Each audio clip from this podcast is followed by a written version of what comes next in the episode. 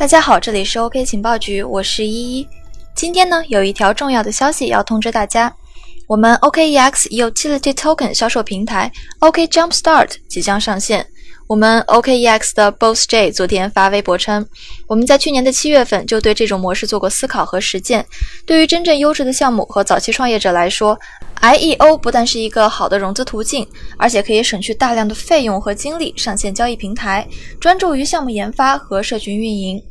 在审慎评估这种模式在各国的合规性之后，我们就有了更合规、更完备的方案。目前，OKEX Utility Token 销售平台 OK Jumpstart 从技术到产品都已经准备就绪，随时可以上线。最近有同学问我们 OK 情报局啊，什么是 IEO？IEO 跟 ICO、IFO、IMO 的区别是什么？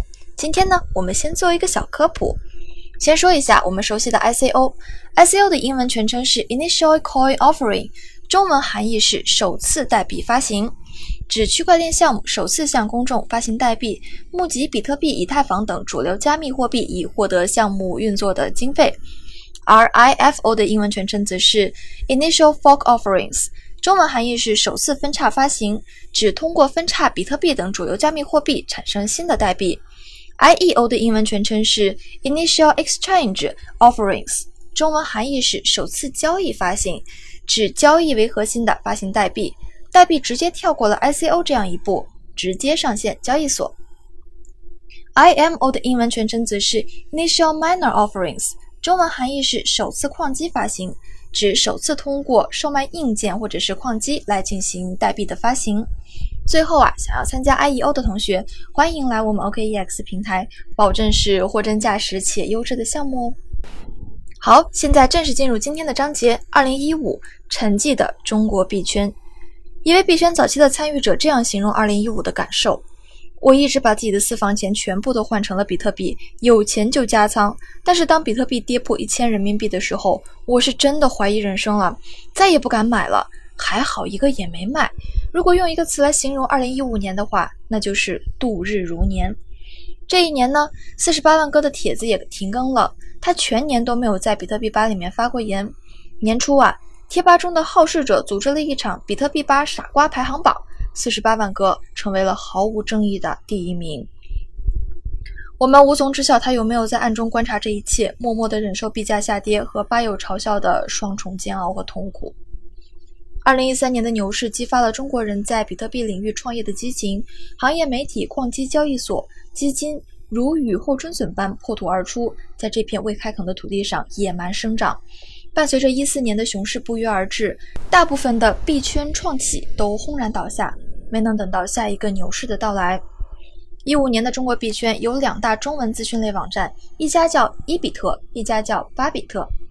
伊比特成立于二零一三年，恰逢牛市，成立之初就获得了资本的青睐，融资五百万。有了资本在幕后做推手，伊比特很快就风生水起。为了让比特币为更多人所了解。伊比特编写了同名杂志用于馈赠，并在其中的一个系列杂志中刊登了钱包安全指南。安全指南的小册子里附赠着比特币的私事，最多啊一本有一个比特币。币圈人将其称为史上最贵的免费杂志。除此之外呢，伊比特还将业务拓展到了矿机领域，设计了挖莱特币的银鱼矿机。由台积电代工的五十五纳米银鱼矿机一经面世，便因其好性能、低功效受到了好评。紧接着，伊比特又上线了五一 BTC 交易所，将其的触角延伸至交易所领域，资讯矿机交易所。使伊比特成为了当时在中国币圈首屈一指的行业巨头。伊比特的总部在杭州市的临安区，当时只是一个县级市，虽然是偏激一隅，但是很多行业大佬都慕名而来，比如沈波、威神、许明星、李林、点富大头、巨蟹、二宝，还有初夏虎，都曾经来过这里。伴随着熊市的到来，情况就开始急转直下了。银鱼矿机当时的售价是一万八千元。而莱特币的价格则从三百八十元一路跌到了五元，这就意味着矿机连电费都挖不回来。祸不单行，五一 BTC 交易所又遭到了黑客的洗劫。二零一五年九月，伊比特啊彻底破产，成为了这场寒冬中众多死去的项目之一。当时的巴比特终于成为了币圈最大的咨询网站。虽然没有了强劲的对手，但是自身也因为资金的问题，时刻处在生死存亡的边缘。二零一五年的二月份，欧洲最大的交易所 Bitstamp 被爆出被盗一万八千枚比特币。中国币圈的玩家们逐渐对海外的交易所也失去了信心，纷纷的转向了国内的三大交易所：比特币中国、OKCoin、火币。三大交易所的交易量逐渐一统中国的币圈江湖。与此同时，国内的几个小平台纷纷被盗币，币圈兴起了“买买提”的口号，大家从交易所里面买完币就提到钱包，于是国内的交易所不得不自挣百分之百的准备金。有人这样写：二零一五年的中国币圈，微信群底蕴悲壮，交易所纷纷被盗币，传奇英雄失踪落幕，币圈公司倒闭离场。死一般寂静的中国币圈，就如同冰封的大河，河面上冰封盖雪，河下暗流涌动，积蓄着席卷一切的力量，只待春天到来。二零一五年的下半年，比特币的价格终于逐渐的回暖，比特大陆的矿机事业终于有了起色。二零一五年的八月，第四代矿机芯片 BM 一三八五发布，三个月之后，新一代的蚂蚁矿机 S 七就开始量产。搭载着最新芯片的蚂蚁 S 七不久就迎来了大卖，成就了比特大陆矿霸的威名。当矿工们回到矿场时，很快就发现。市场上只有比特大陆生产高性能的矿机，而比特大陆的尖刀产品就是 S7。二零一四年和二零一五年的寒冬，中国人自己的区块链项目在这一时期也取得了突破。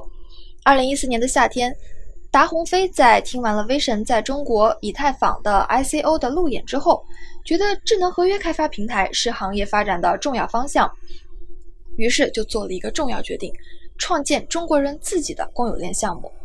二零一五年的九月，小蚁区块链白皮书正式发布。小蚁成为中国首个区块链底层公有链项目，主要研发的就是智能合约技术，对标以太坊。